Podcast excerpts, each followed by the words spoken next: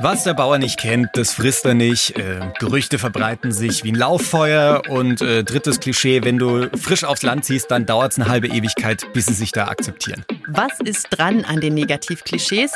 Oder anders gesagt, wie ist es, als LGBTIQ-Sternchenperson auf dem Land zu leben? Ist es geil oder Gülle? Bei mir auf dem Land, die Leute kennen mich. Und wenn jemand richtig mit Ablehnung und mit Hass auf mich reagiert, dann müsst ihr sich damit jeden Tag auseinandersetzen, weil wir werden uns jeden Tag irgendwo in der Stadt begegnen. Wir reden mit der YouTuberin Rebecca Gubitzer darüber, wie es ist, auf dem Land aufzuwachsen, mit Fabian Schrader vom Podcast Somewhere Over the Hay Bale und mit Amelie Steiner, die auf dem Land queer und glücklich ist. Willkommen im Club. LGBTIQ-Podcast von Puls mit Kathi Röb und Julian Wenzel. Leute, erstmal Hände hoch. Wer von euch ist auf dem Land groß geworden? Hört man das? Hier schnellen sehr, sehr viele Arme nach oben von Becky und von Julian. Bei euch da draußen mit Sicherheit auch, weil wir haben super viele Mails zu dem Thema bekommen mit ganz unterschiedlichen Aussagen. Manche fanden es richtig geil, auf dem Land zu leben, finden es auch immer noch geil und andere eher Gülle. Bester Titel übrigens an der Stelle. Große Props an unsere Redakteurin Mila, die hat sich den Titel ausgedacht. Ich find's mega. Ja, ich kann mich leider nicht so richtig dazu zählen beim Leben auf dem Land, weil ich bin in einer Kleinstadt groß geworden und wir haben so um die 66.000 Einwohner oder so. Aber die anderen beiden. Voll, also auf jeden Fall bei mir. Ich bin so ein richtiges Landei. Mein Dorf, wollt ihr wissen, wie das heißt, in dem ich groß geworden bin? Der Name ist Programm. Ja? Klein Langheim. Oh. Enough said, oder? Äh, so anderthalb tausend Einwohner irgendwo. Nicht mal Großlangheim. Gibt's daneben. Und es ist ein ewiger Kampf, weil Großlangheim hat dann nämlich weniger Leute. Wow. Aber das ist jetzt äh, zu viel Lokalkolorit, ja irgendwo in Franken groß geworden. Ja, war special. Okay. Und bei unserer Gästin, Becky Gubitzer, wie ist es bei dir gewesen, Becky? Wie weit warst du in der Pampa?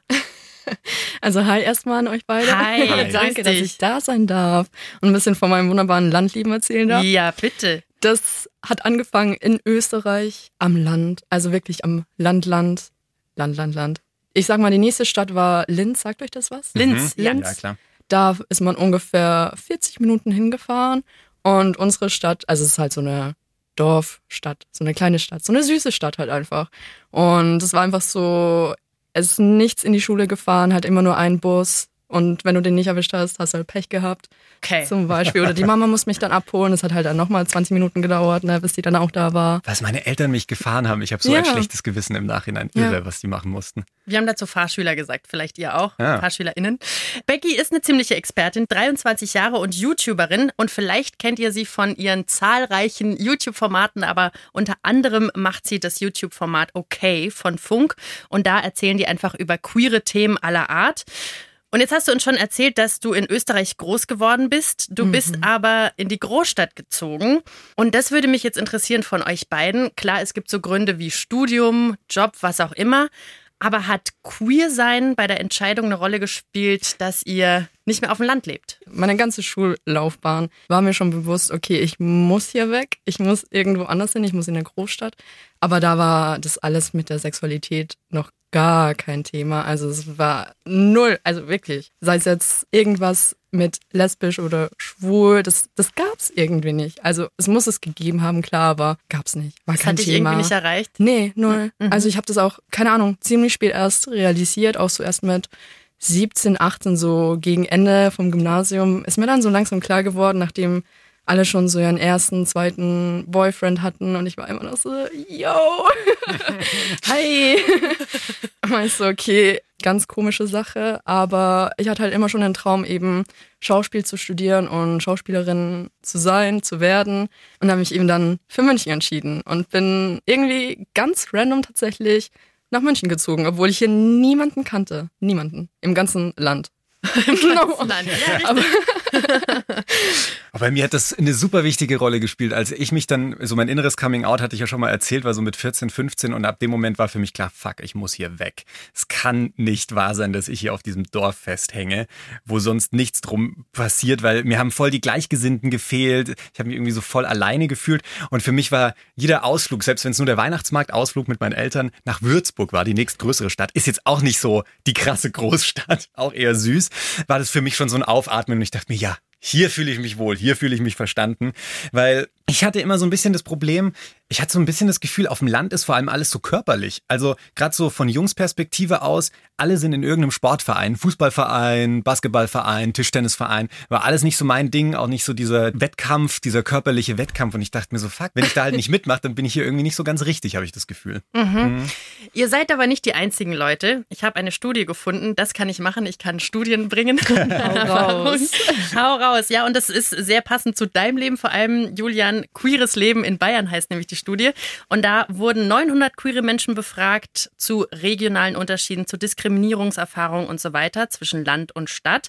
Und 37 Prozent der Befragten haben gesagt, dass sie wegen ihrer Queerness vom Land weggezogen sind in die Stadt. Das finde ich macht für mich irgendwie total Sinn. Also ich fühle es total. Also weil queer sein und auf dem Land leben, das hat für mich einfach super lange nicht zusammengepasst, kann man so sagen. Also immer so eher nach dem Motto, wenn du alt genug bist, dann kannst du ja endlich in die Stadt ziehen und dann gibt's da dann auch Angebote und Leute, die dich dann endlich mal verstehen und dann geht's los. Also geht euch da draußen vielleicht auch genauso, wenn ihr mal auf dem Land gewohnt habt oder aktuell da noch wohnt. Dass es halt einfach die Aussicht gibt, wenn man jetzt alt genug ist, wenn man Schule, Ausbildung, was auch immer fertig hat, dass man eben sich dann wirklich ein Leben aufbauen kann, da, wo man sich wohlfühlt, wo man sich halt richtig fühlt. Was aber eigentlich echt traurig ist, dass so viele vom Land weggehen, wenn du denkst, irgendwann gibt's da niemanden mehr, der Voll. queer ist. Vor allem, äh, ich muss an der Stelle sagen, ich habe mich an und für sich in meiner Gegend, in meiner Heimat nicht unwohl gefühlt. Ja. Also an und für sich habe ich es da schon zu der Zeit eigentlich gemocht, aber ich habe immer das Gefühl gehabt, ich kann hier nicht bleiben, weil ich da nicht hinpasse. Und es gibt sie ja, diese Leute, die auf dem Land geblieben sind oder auch da einfach wieder hingezogen sind oder von der Stadt dahin gezogen sind. Und nachdem von uns drei jetzt gerade niemand auf dem Land lebt, interessiert uns natürlich, wie es den Leuten gibt, die sich dafür entscheiden, auf dem Land zu leben und täglich schöne Landluft zu schnuppern. Und da habe ich mit der Amelie geredet, die ist 23 und wohnt noch auf dem Land. Um sie herum sind viele Wiesen, viele Kühe und Schafe wahrscheinlich und nicht so viele Menschen. 2000 Leute wohnen in Fagen, wo sie herkommt, mit V. 45 Minuten von München weg und ganz tief in Oberbayern. Und ich habe sie mal gefragt, warum sie da noch ist. Ja, das ist eigentlich eine gute Frage. Wenn man mit sich selbst so im Reinen ist und dazu steht auch, weil ich eben auch ein wahnsinnig cooles Leben hier habe und saugute Freunde, eine tolle Familie. Also ich bin mit den meisten hier aus der Straße aufgewachsen. Deshalb mag ich das Leben auf dem Land schon sehr gern. Haben deine Eltern oder Großeltern mal gesagt, boah, Achtung, Amelie, die Leute im Dorf könnten es nicht so cool finden? Ähm, also ich hatte noch äh, eine Freundin bis vor einer kurzen Zeit und dann hatte ich eben auf WhatsApp ein ähm, Kussbild als Profilbild und also ich war da irgendwie auch stolz drauf und dachte mir so, ja, können schon alle sehen. Dann meinte mein Opa halt, ja, hm, ich weiß nicht, ob das so gut ist und ich glaube, das ist gar nicht so das Problem, dass quasi sich zwei Frauen geküsst haben auf dem Bild. Er mag das generell nicht, wenn äh, irgendwie jemand so sich in Szene setzt. Diese Ex-Freundin musst du ja auch irgendwo gefunden haben. Mhm. Und vielleicht hast du auch generell einfach mal Lust, jemanden kennenzulernen. Wie hoch schraubst du deinen Umkreis auf Dating-Apps? Ja, schon sehr weit, weil es halt irgendwie Eben meine Ex-Freundin habe ich auf Tinder kennengelernt. Die kommt auch so eine Viertelstunde mit, mit, dem Auto quasi entfernt. Das war eher Zufall, aber sonst ähm, eine weitere Entfernung. Bis zum, bis zum absoluten Ansatz. Geht auch was bei dir in der Region? Also was bekommst du daheim um dich herum so von der LGBTIQ-Community mit? In Fagen, also in meinem Dorf, ähm, wir haben da so ein kleines modernes Gebäude. Das hört sich jetzt an, als würden wir so im letzten Kaff äh, am Arsch der Welt wohnen. Aber es ist... Ähm, ganz cool, da kann man halt kochen und äh, DVD-Abend machen und bla bla bla. Und da wurde ein Queer-Café initiiert. Es ist halt immer ein bisschen schwierig, wenn nicht queere Menschen sowas organisieren. Ich glaube, das ist halt einfach cooler und das habe ich mir jetzt vorgenommen, dass ich auch mal so ein ähm, Queer-Café oder ein Queer-Treff organisiere, wo man äh, die Möglichkeit hat zu kochen und da ist auch eine fette Couch und oder ein Bierchen zu trinken oder sowas. Dass vielleicht auch andere überzeugt sind und sich denken, ach krass, okay, die macht es jetzt ja, dann gehe ich mal hin. Es gibt ein modernes Gebäude mit fließend Wasser ja. und da ist dann das Queercafé eingezogen. nice. Mega geile Initiative. Also, dass es sowas überhaupt gibt, so queere Initiativen auf dem Land, finde ich mega. Also einfach selber Beine in die Hand nehmen und selbst da was machen. Und das spricht ja auch, finde ich, eines der wichtigsten Themen schon an, nämlich die Sichtbarkeit auf dem Land weil die fehlt halt leider oft. Mhm. Becky, wie war es bei dir? Gab es da irgendwelche Aktionen oder hast du die Community da gefühlt? Du lachst schon hart. mein Gesicht verrät, glaub schon alles. Ja. Das seht ihr zwar leider nicht, aber nein. Also ansatzweise nichts. Also wirklich nichts, an das ich mich auch nur ansatzweise erinnern könnte. Wo war so der nächste Community-Bezug bei dir in der Nähe? Ich weiß es nicht. Ich hoffe, dass es mittlerweile ein bisschen anders aussieht. Aber wie gesagt, ich habe mich ja auch erst mit der Community auseinandergesetzt, als ich dann nach München gezogen bin. Und dann war ich so, war da, war da irgendwas? War da jemand? Ja, in solchen Momenten kann ich mir vorstellen, dass man sich einfach super alleine fühlt. Yes. Aber es gibt diese Community auf dem Land und es gibt einen, der die sucht. Und zwar ist es der Fabian vom Podcast Somewhere Over the Hay Bale. Er selbst ist auf dem Land groß geworden und ist schwul. Zieht er auch vielleicht mal wieder hin, wenn noch ein paar queere Menschen um ihn herum am Start sind. Für seinen Podcast wandert er aber über Stock und Stein und redet mit queeren Menschen, die auf dem Land wohnen. Und die wie Amelie so ein bisschen Sichtbarkeit in die Sache bringen.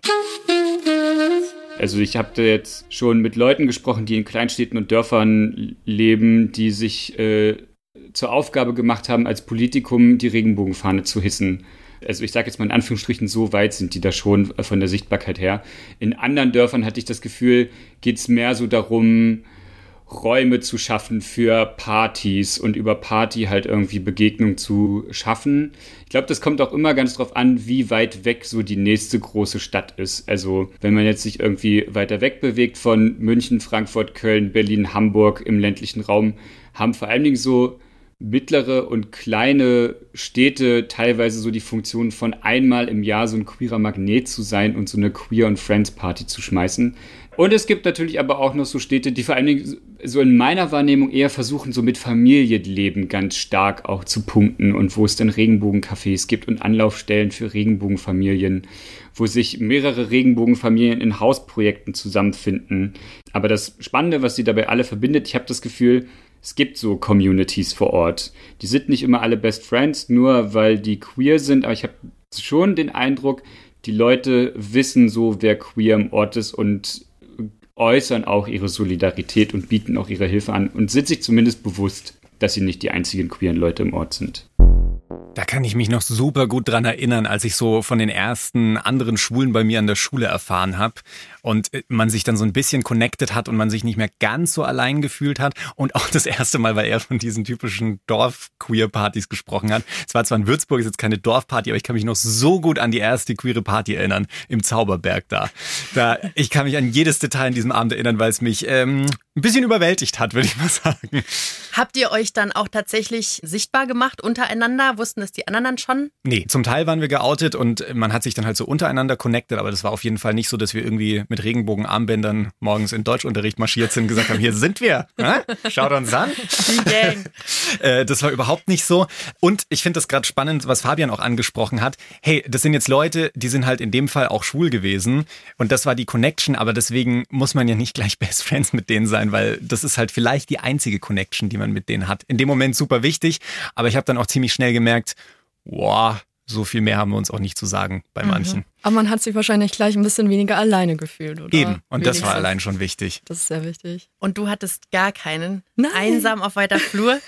Wie wurde denn bei dir über Queersein gesprochen? Also erstens mal gar nichts. Wow. Und wenn das Wort schwul aufkam und es war wahrscheinlich das Einzige, was aufkam, dann war es eigentlich eher ein Schimpfwort. Also weil das so normal war, dass etwas als schwul betitelt worden ist und das sieht schwul aus und das ist schwul, dass mir irgendwann erstmal bewusst geworden ist, so krass, das geht eigentlich gar nicht. Also wenn man sich mal damit auseinandersetzt, wenn man mit sowas aufwächst und dann realisierst du, das geht nicht. Aber das übernimmt man dann einfach so, Ja. weil's, ja. Also allgemein so diese Ansicht, weil im Endeffekt kennst du nichts viel anderes. Und da war halt das mit dem Internet, sag ich jetzt mal, so ganz oldschool-mäßig, war halt langsam so erst im Kommen. Also da gab's halt so ganz wenige soziale Netzwerke, wirklich minimal. Also ich find's schon heftig, was sich getan hat in dieser Zeitspanne alleine. Das war dann noch so die ICQ-Zeit und so. Da, Oh ja, ich kenne meine ICQ-Nummer noch. Ja. Bei uns gab's Szene 1 und das war krass. Okay, Szene 1. Was war das? Nie gehört. Das war sowas wahrscheinlich, glaube ich, wie ICQ. So auch mit Eventfotos und alles Mögliche. Also irgendwie das erste Chatportal, sage ich jetzt mal, wo man auch Bilder hochladen konnte. Ah, so ein bisschen wie Schüler-VZ. Ja, wir wahrscheinlich so. SchülerVZ eher, ja. Ja. Ja. Wie war es bei dir? Hat man bei dir über Outing geredet? Überhaupt über Queer sein? Nicht. No. Also es war überhaupt kein Thema vor meinem Outing. Äh, auch so wie ein schwarzes Loch wird, existiert einfach nicht diese Thematik. Und dann, als ich mich innerlich geoutet hatte, dann habe ich das schon so versucht, ein bisschen zu streuen, dass da mal so drüber gesprochen wird, damit ich halt von den anderen so in meinem Umfeld mal so ein bisschen einsammeln konnte, wie sind denn da so die Vibes bei dem Thema. Und als ich mich dann auch nach außen geoutet hatte, dann wurde da über das Thema so ein bisschen mehr drüber gesprochen. Aber jetzt zum Beispiel im Schulunterricht auch mal Vielleicht, wenn es um Sexualkunde geht, da auch mal über Queersein zu sprechen. nee. It didn't happen. Nee. Ja, was ich erstmal super wichtig finde, ist, wenn du so ein kleines, süßes Küken bist, das kurz davor ist, sich zu outen, dann ist natürlich vor allem erstmal wichtig, was die Eltern sagen. Also wenn du dich vor deinen Eltern outest, dann ist es wie so ein vielleicht sicherer Hafen oder so.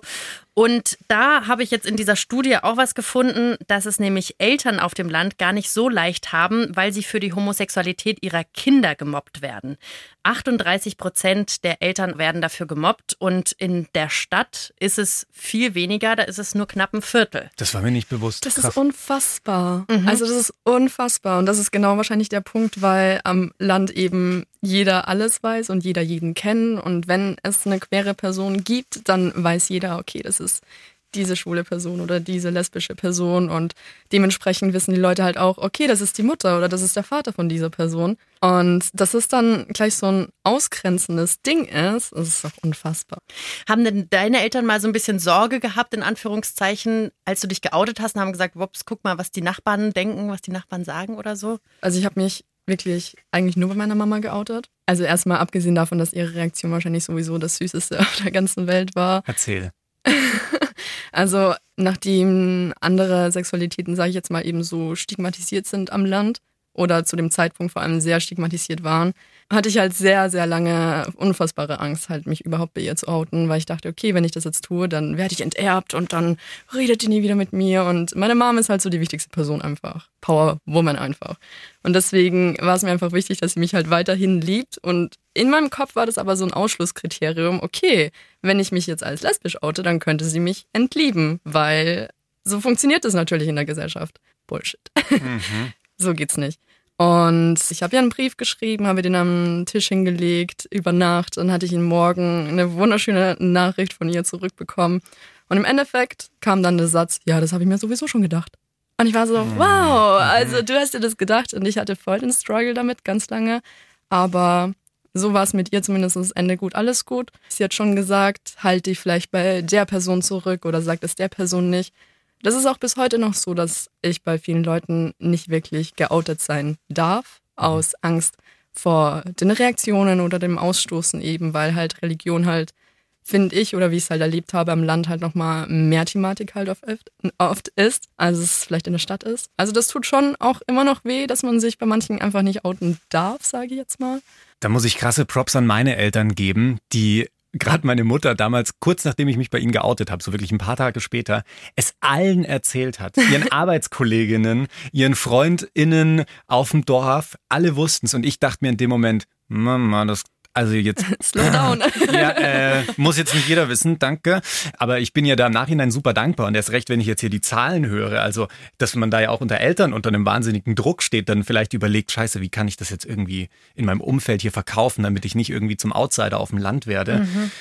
Danke an der Stelle an meine Eltern. Ich weiß, dass meine Mutter häufiger reinhört, ähm, dass ihr das gemacht habt. Voll. Das ist auch nochmal ganz, ganz wichtig, weil da einfach Strukturen vorherrschen. Fabian von Somewhere Over the Hay Bale glaubt, dass es aber auch so ein Generationending ist. Ich glaube, mein queeres Heranwachsen und meine queere Erwachung und mein Queersein ist mit ganz anderen Worten und einem ganz anderen Vokabular gespickt und ich habe, glaube ich, viel mehr gelernt, über Queersein zu reden, als das zum Beispiel meine Eltern gemacht haben. Ähm, und ich habe das Gefühl, unsere, also meine Generation und die Generation nach uns, wir wachsen mit so vielen Wörtern auf und so viel Repräsentation von queer, schwul, lesbisch und allen möglichen Sachen, dass wir da viel geübter drin sind, so Vokabular zu benutzen, um unsere Lebensrealitäten zu benennen. Und ich meine das nicht als eine Anklage, sondern ich meine das als ein, hey, lasst uns das als einen gemeinsamen Lernprozess begreifen und schauen, wie wir das irgendwie cool hinkriegen. Word. Also da hat sich in den letzten fünf bis zehn Jahren irgendwie krass viel verändert, finde ich. Äh, also so, dass auch die ganzen Begriffe schon auf dem Land angekommen ist. Also da schaut jetzt die Mutter nicht mehr so ganz streng und verwirrt, wenn jemand sagt, ich bin trans. Wo ist denn das? Wildcat? ja. Da hat sich echt viel getan. Und ich muss auch sagen, das merke ich auch bei mir selber. Bei mir früher war es so, ich konnte mich halt selber kaum beschreiben oder ich wusste einfach super wenig über die queere Community, weil ich selber nichts davon erfahren habe. Und ich glaube, das ist jetzt ganz, ganz anders. Mich würde es voll interessieren, nochmal so zurückzugehen jetzt in die aktuelle Situation wie es jetzt an meiner ehemaligen Schule ist, wie es jetzt in meinem ehemaligen Umfeld ist. Ich glaube, das wäre schon spannend. Aber es ist natürlich mega gut, dass sich da so viel getan hat. Ja, und das ist super krass, weil Fabian sagt, dass sich da gerade ordentlich was tut in Schulen. Die Zahlen sind noch ein bisschen krass. 40 Prozent der LGBTIQ-Leute haben gesagt, dass sie Diskriminierung erfahren haben in den Schulen auf dem Land. Mhm. Nur 36 Prozent, nur in Anführungszeichen 36 Prozent in der Stadt. Aber wie gesagt, da ist gerade so ein bisschen was im Wandel. Ich habe vor allem das Gefühl, dass viel Initiative so von Schülerinnen und Schülern gerade passiert. Dass so unter Schlagwörtern wie Schule der Vielfalt, dass Schülerinnen und Schüler einfach super viele eigene Initiativen starten und sagen, hey, wir möchten gerne, dass unsere Schule LGBT-freundlicher wird. Mitten auf dem Land, das ist großartig. Voll. Schule der Vielfalt, wenn ihr es noch nicht kennt, das ist so ein Netzwerk bundesweit gegen Homo- und Transfeindlichkeit. Die geben Workshops, aber die kommen auch zu euch an die Schule, dass ihr eure eigenen Projekte machen könnt. Und wir packen euch den Link in die Show Notes, dann könnt ihr euch das nochmal angucken. Das klingt jetzt aber auch so, als würden irgendwie alle Schulen auf dem Land schon voll umstellen und alle da in Regenbogenfarben rumlaufen und irgendwie einen Queer Visibility Day feiern. Ist halt auch schon noch, sind schon noch vereinzelte Initiativen und es ist vielleicht noch nicht überall im letzten Kaff angekommen. Voll. Aber ist, ist auf jeden Fall, Aufklärung ist ein super wichtiges Thema, damit da sich halt was tut und was verändert. Und wenn die halt nicht da ist, aber du selbst super close mit Leuten um dich herum bist, dann startet halt ja trotzdem leider, gerade auf dem Land, kann ich mich gut dran erinnern, so ein bisschen das Gerede und Getuschel hinterm Rücken. Wie ist denn das bei dir? Traust du dich, wenn du auf dem Land bist, damals und jetzt auch heute zum Beispiel Händchen zu halten mit einer Freundin? Ja, auf jeden Fall. Also auf jeden Fall, wenn ich mit meiner Freundin dann in Österreich bei meiner Mom zu Hause bin, das ist absolut kein Problem. Und wie du vorhin auch angesprochen hast über deine Eltern, mhm. ich muss auch sagen, auch Props an meine Mom, weil ich hätte nie zum Beispiel erwartet, dass sie mit ihren Freundinnen oder so drüber spricht, eben, dass ich eine Freundin habe und mhm. dass ich lesbisch bin. Aber die geht so offen damit um auch. Und das ist echt schön. Und deswegen, also wenn ich jetzt zurückfahre und da bin, habe ich absolut kein Problem damit. Wenn du jetzt so mit deiner Freundin Händchen halten, zum Beispiel auf der Straße unterwegs bist oder ihr gebt euch mal ein kleines Küsschen oder so, wurdest du da schon mal gemobbt? Meinst du es auf dem Land selbst? Auf dem Land, ja. Auf dem Land nicht, in der Stadt ja, tatsächlich. Ja, ja mhm. ganz, also hätte ich auch nicht so erwartet, aber es ist passiert. Also es passiert in der Stadt regelmäßig eigentlich. Das hätte ich auch nicht gedacht. Und ich habe mal wieder diese Studie an der Hand. Die hast du aber wirklich Queeres aufgesogen. Leben in Bayern. Ich habe sie ordentlich studiert. Und über die Hälfte der Teilnehmerinnen, die aus der Stadt kommen, haben gesagt, dass sie schon mal diskriminiert wurden. Wie viel glaubt ihr, sind es im Vergleich auf dem Land? Glaubt ihr mehr oder weniger? Ich glaube mehr. Ich hätte jetzt auch so aus eigener Erfahrung gesagt mehr. Mhm. Das ist Falsch. Was? ja, auf dem Land sind es nämlich nur 43 Prozent, 9 Prozent weniger werden auf dem Land gemobbt. Das hätte ich ehrlich gesagt auch nicht gedacht. In meinem Kopf ist so die Stereotype, hey, die Leute haben krasse Scheuklappen oder die lassen da mal einen derben Spruch los oder so, wenn es ist. Aber der Fabian hat dafür eine ziemlich gute Erklärung, warum es so ist, dass es auf dem Land so ein bisschen weniger Diskriminierung gibt als in der Stadt. Ich habe eine spannende Theorie mal gehört von einem Interviewgast, äh, der in der Kleinstadt lebt, in Brandenburg. Der hat mir gesagt, dass er homophobe Anfeindungen vor allem in der Großstadt gehört hat und nicht bei ihm auf dem Land. Und ich habe ihn dann gefragt, warum er glaubt, dass das so ist. Und er hat gesagt, so, naja, bei mir auf dem Land, die Leute kennen mich und wir kennen uns alle hier bei uns in der Stadt. Und wenn jemand richtig mit Ablehnung und mit Hass auf mich reagiert, dann musste sich damit jeden Tag auseinandersetzen, weil wir werden uns jeden Tag irgendwo in der Stadt begegnen. Und das ist den Leuten, glaube ich, zu anstrengend. Er hat gesagt, in der Großstadt ist ihm das eher passiert, weil er das Gefühl hatte, die Leute können sich easy einfach wieder in die Anonymität in der Öffentlichkeit zurückziehen. Da muss ich jetzt mal kurz ein bisschen in mich gehen und drüber nachdenken, weil tatsächlich, ich kann mich auch nur an eine einzige Situation erinnern, als ich noch auf dem Land, auf dem Dorf gewohnt habe, wo mich mal jemand blöd angepöbelt hatte und so gemeint hat, hey du schwule Sau. Und er hat sich danach aber auch dafür entschuldigt. Das ist mir auch in der Stadt noch nie passiert, dass danach jemand gemeint hat, ach sorry, bin ich jetzt vielleicht ein bisschen übers Ziel hinausgeschossen. Mhm. Kanntest du den Typen? Ja. Oh. Und er hat sich dann entschuldigt bei dir? Ja, ja, genau. Auch gar nicht so lange danach. Also das war, wir waren zusammen auf der Schule. Also ich finde die Theorie echt spannend. Ich habe da so noch nie drüber nachgedacht, Nee, aber ich, ich könnte mir vorstellen, dass da was dran ist, ja. Mhm. Bei Amelie ist es auch so, bei der geht die Anonymität auch gegen Null. Die meisten kennen sich, die Nachbarn wissen natürlich, was du machst. Die wissen natürlich auch, wen oder was du nach Hause bringst. In meiner Vorstellung, und das ist vielleicht ein bisschen krass, aber ich stelle mir vor, dass da irgendeine Nachbarin oder Nachbar hinterm Spitzenvorhang steht und dann sieht er, welches Auto vor der Tür parkt und dann entstehen gleich Gerüchte und so. Vielleicht ist es jetzt nicht so krass bei dir gewesen, aber wie sind die Leute damit umgegangen, dass du queer bist? Also meine ganze Familie weiß es und auch die Nachbarn und eigentlich so, ich denke mal schon die meisten vom Dorf, würde ich jetzt mal sagen. Äh, man bekommt ja doch einiges mit, auch wenn mal schlecht über einen gesprochen wird und ähm, so habe ich jetzt noch überhaupt nichts Schlimmes oder Negatives erlebt. Und dann gibt's ja auch diese Stammtische und Trachtenverein und dann wird halt geredet, ah ja, der und der ähm, heiratet jetzt, der und der ist schwul, der und der geht weg und so. Also es wird halt nicht nur über ja schwul oder lesbisch sein oder generell queer sein gesprochen, sondern halt auch so über jeden und alles. Also ich würde jetzt nicht sagen, dass das irgendwie dominiert oder so. Bist du da selbst auch irgendwo aktiv in irgendeiner Gruppe? Mm, Ja, ich ähm, bin in einer Tanzschule angemeldet und da bin ich auch als äh, Tanzlehrerin aktiv. Wie wird da aufgenommen, dass du queer bist? Ist es ein Problem? Ist es okay?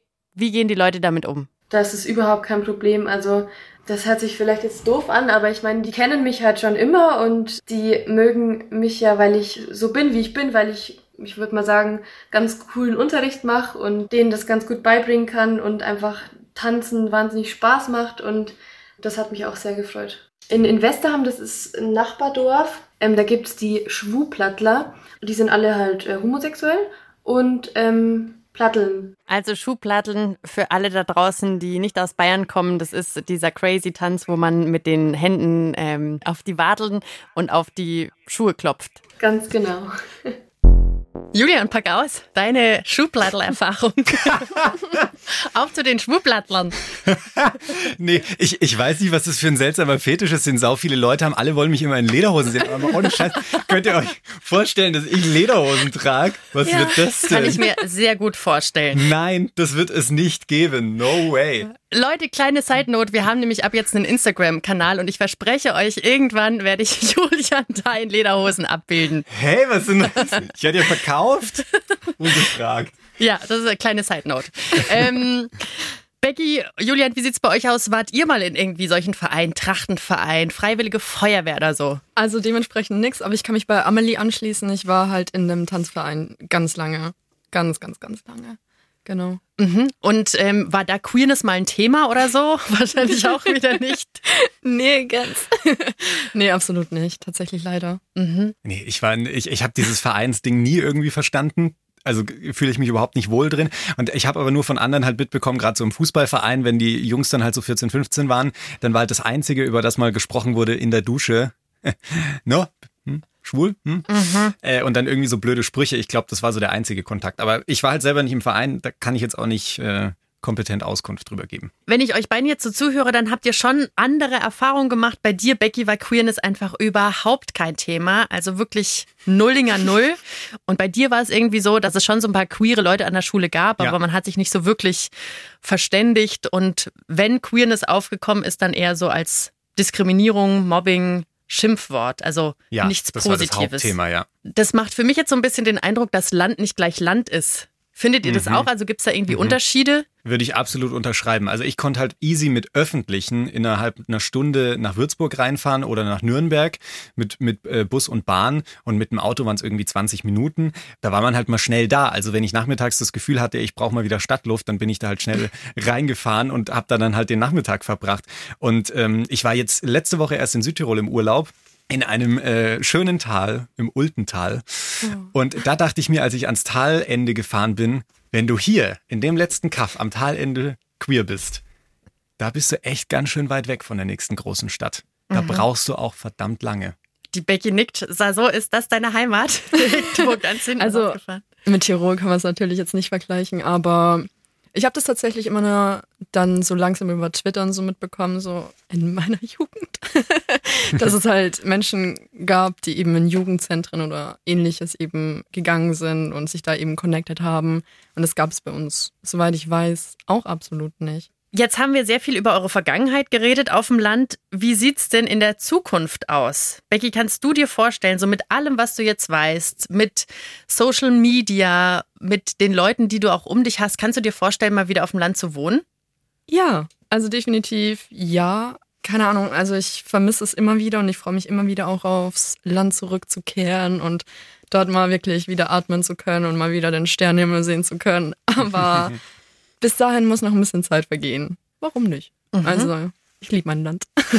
Ja, wie gesagt, ich war letzte Woche zum Wandern in Südtirol und ich war so, so verliebt. Ich habe mir gleich überlegt, wie man da so ein altes, so eine alte Scheune umbauen könnte, um da rauszuziehen. Also ich kann mir das total gut ja. wieder vorstellen. Ich rede da auch mit meinem Freund drüber, dass wir uns durchaus vorstellen können, mal aufs Land wieder rauszuziehen. Jetzt auch nicht unbedingt in den nächsten zwölf Monaten, aber irgendwie so ein bisschen längerfristig gedacht. Aber ich muss auch sagen, seitdem hat man sich halt selber auch krass verändert. Also ich habe jetzt halt ein ganz anderes Selbstbewusstsein als vor zehn Jahren, als ich noch auf dem Land gewohnt habe. Und wenn da jetzt hier irgendwie jemand mit einem blöden Spruch käme oder ich auch einfach nur gefragt werde, würde ich jetzt nicht total unsicher reagieren und sagen, hä, nee, weiß ich nicht, sondern äh, würde ich halt einfach dazu stehen und sagen, ja klar, komm her, ich erzähl dir mal, wie das halt bei Schwulen in der Stadt zum Beispiel so funktioniert, weil du kannst ja auch nichts dafür. Natürlich ist das vielleicht eine Lebenswelt, mit der du hier auf dem Dorf jetzt nicht unbedingt jeden Tag in Berührung kommst und ist ja voll in Ordnung. Ja, eben. Und das ist halt dann schön, wenn man dann eben selber die Erfahrungen sammelt über die Jahre und sagt, okay, wenn ich ja wieder zurückgehe und es passiert was, dann kann ich dementsprechend reagieren und damit umgehen und vielleicht den Leuten auch was beibringen. Kathi, du als Twitter-Wesen zwischen Dorf und Stadt, so irgendwo zwischendrin, was nimmst du aus der Folge heute so mit? Also ich nehme mit, dass ähm, es eine Option auch für mich wäre. Ich fand super krass, dass diese Zahl für Diskriminierung in der Stadt höher ist als auf dem Land. Dann finde ich es super spannend, dass es so queere Wohnprojekte auf dem Land gibt. Mhm. Und da würde ich super gerne mit euch, für euch nochmal hinfahren in einer anderen Folge und gucken, wie das wirklich aussieht, soweit es Corona erlaubt. Aber ich habe eben auch gelernt, dass die Diskriminierung auf dem Land im Schnitt geringer ist also wahrscheinlich, weil es da irgendwie nicht so anonym ist wie in der Stadt. Also auch ich könnte mir vorstellen, irgendwann mal auf dem Land zu leben, weil zu einem Überfluss kannst du da einfach, um gute Nacht zu sagen, noch eine Kuh streicheln. Das ist Und das, Traum, oder? das ist für mich ein absoluter Mehrwert. Hier, hier werden Sachen heute aufgedeckt. Ich, ich fasse es nicht. Aber man muss jetzt schon auch ein bisschen noch, also das klingt jetzt so super glorifizierend, wir alle so, hey, raus auf Land, endlich weg hier. Ähm, ich finde, das klingt fast ein bisschen zu glorifizierend, weil man muss schon auch noch ehrlich äh, ansprechen, es gibt halt nicht mal annähernd so viele Beratungsstellen für LGBTIQ-Personen auf dem Land wie in der Stadt. Und da könnte man jetzt ja sagen, hey, gib doch das Internet, was brauche ich die Stelle da? Und da findet man ja auch super viel Hilfe und Verbündete online, wenn man sich da alleine fühlt. Aber leider ist es halt zum Beispiel auch mit dem Thema Internetverbindung auf dem Land auch nicht immer so geil. Also da dann irgendwie mal einen einstündigen Clip anzuschauen, wo vielleicht mal ein bisschen über Queersein gesprochen wird, kann da auch schon eine Herausforderung werden. Ich spreche da aus Erfahrung. Den muss man dann erstmal 20 Minuten laden lassen, genau. bis den anschauen kann. Das ist da auch nicht immer so einfach. Aber ich habe dann einen Tipp für alle, die im Netz unterwegs sind und den Anschluss dazu haben, der das erlaubt. Ich habe da äh, eine tolle Internetseite gefunden. Enough enough.eu heißt die. Und die haben eine Linkliste mit ganz vielen Orten in ganz Deutschland verteilt, wo ihr mal hingehen könntet. Zum Beispiel Angebote sind da natürlich im Moment wegen Corona so ein bisschen eingeschränkt, aber das ist so eine Liste, so ein guter Überblick, wo man sieht, es gibt Beratungsstellen und so kleine Angebote nicht nur in den großen Städten, sondern tatsächlich vielleicht auch im nächsten Dorf. Ich habe mir gerade noch gedacht, wenn ihr unseren Podcast hört, dann ist es vielleicht auch voll der Struggle für euch, weil ihr erstmal zum Ortsschild laufen muss, bis der lädt oder so. Mhm, also vielen Dank, dass ihr euch das antut. Und es gibt noch einen guten Grund, zum Ortsschild zu laufen und noch was zu laden. Und zwar die Videos von Becky, von OK, von Funk. Die reden auch über die queere Community. Da gibt's Aufklärung und man fühlt sich nicht so alleine. Also das noch äh, ein absoluter Tipp. Zum Beispiel geht's da auch um Dating-Fails. Go and check it out. Becky, vielen Dank fürs Kommen. Danke euch fürs Einladen, für das Gespräch. Sehr, sehr gerne. Hat Spaß gemacht. Es hat wirklich ja, Spaß gemacht. Danke. Ja, und wir freuen uns natürlich äh, über jegliche Post auch nach dieser Folge. Es war eine super heiß gewünschte Folge, die ihr gerne hören wolltet. Ähm, schickt uns gerne eine Nachricht. Jetzt übrigens auch der billige Trommelwirbel, so ein bisschen. Jetzt sind wir auch auf Instagram am Start. Da heißen wir ganz einfach Willkommen im Club, alles klein und zusammengeschrieben. Da könnt ihr uns jetzt zutexten und ein bisschen stalken. Äh, oder ihr schreibt uns einfach wie immer eine Mail an willkommen im Club at deinpuls.de. Und wir freuen uns natürlich auch über eure Stimmchen. Also schickt uns einfach eine Sprache an die 0151 12 18 4 mal die 5. Und bis dahin, egal ob Land oder Dorf, egal wo ihr wohnt, willkommen im Club. Auch die StädterInnen dürfen uns hören. Willkommen. you